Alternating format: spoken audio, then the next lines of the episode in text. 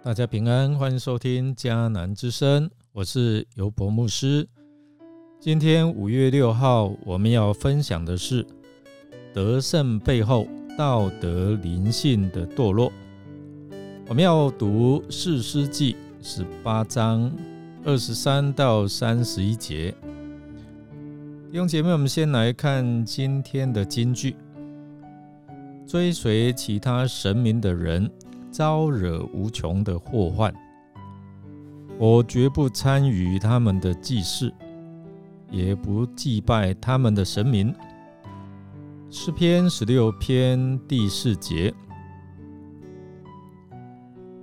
在人看似成功的外表之下，什么才是真相呢？今天我们看整个经文，描述但支派。看起来好像是成功，他们有没有得胜敌人呢？他们有没有求问上帝呢？他们有没有祭司呢？诶，都有呢。这是从他们的观点来看哦。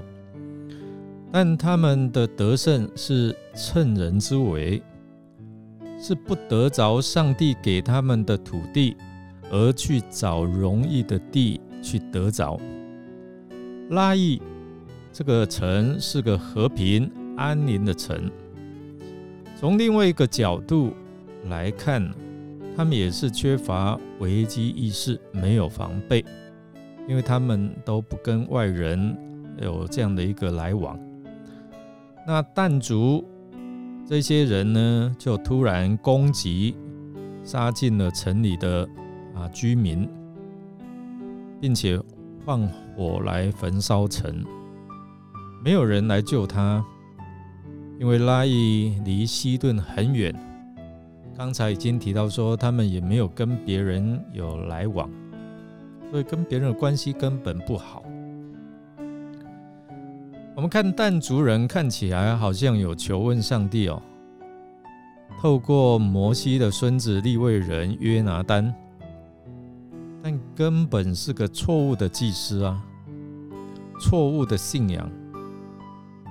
他不是从正规的制度来立他做祭司，而是米迦说他做祭司，他就做祭司。他们抢走了米迦的神像和圣物，是用强暴和恐吓的方式，把别人的东西占为己有来夺走。这里让我们看到道德的堕落和灵性的堕落。表面看起来，他们好像很成功、很顺利，但背地里，从上帝的眼光来看是失败的。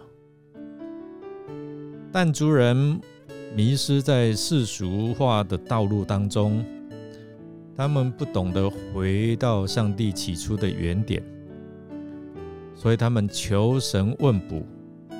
他们看看，这也是让我们看看，说我们华人的同胞也是如此哦。遇到一些的事情的时候，我们就看到赶快去求神问卜，而这个也是在提醒我们做上帝儿女的更要留心哦。这些人不是以色列人吗？是啊，但是当他们远离上帝哦，他们亲近世俗，他们就。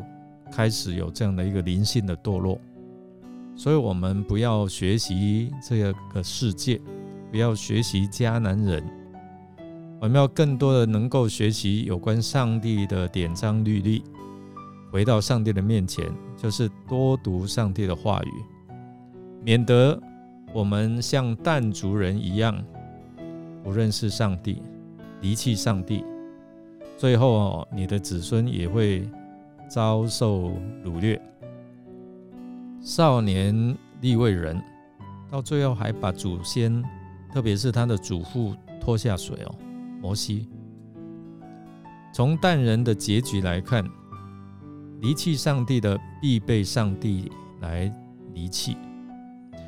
但人他们不要上帝，他们去杀了安居乐业、无忧无虑的百姓。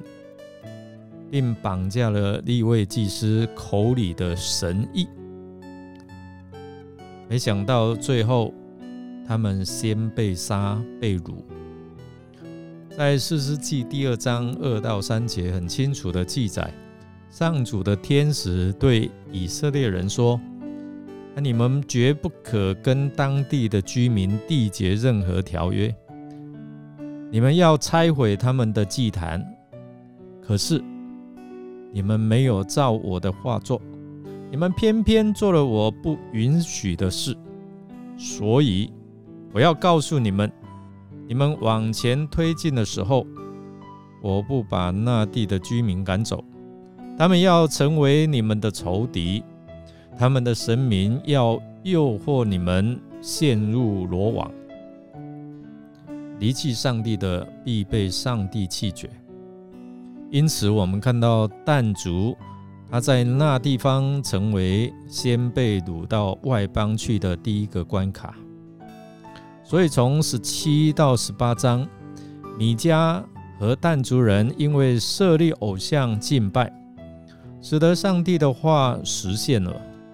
往后以色列人一直陷在罪的网罗当中，如同诗篇十六篇的第四节所说：“追随其他神明的人。”招惹无穷的祸患，求上帝来帮助我们，让人看见真正的福气是在上帝里的里头。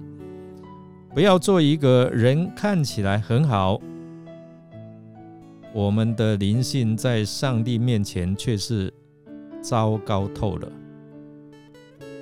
我们来默想，但族人以别的神明代替上主。导致他们陷入在罪的网罗当中。弟兄姐妹，这对你我有何提醒呢？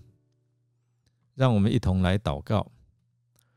亲爱的天父，我们祈求你帮助我们，在我们所追求的不是人看为的好、看为的成功，而是帮助我们追求你眼中。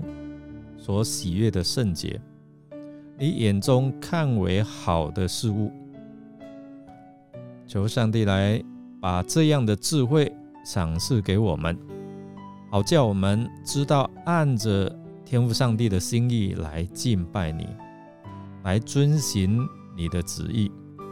我们这样祷告，是奉靠主耶稣基督的圣名求，阿门。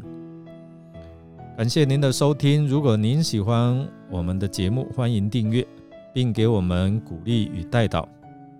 我是尤博牧师，祝福您一天都充满平安、健康、喜乐。我们下次再见。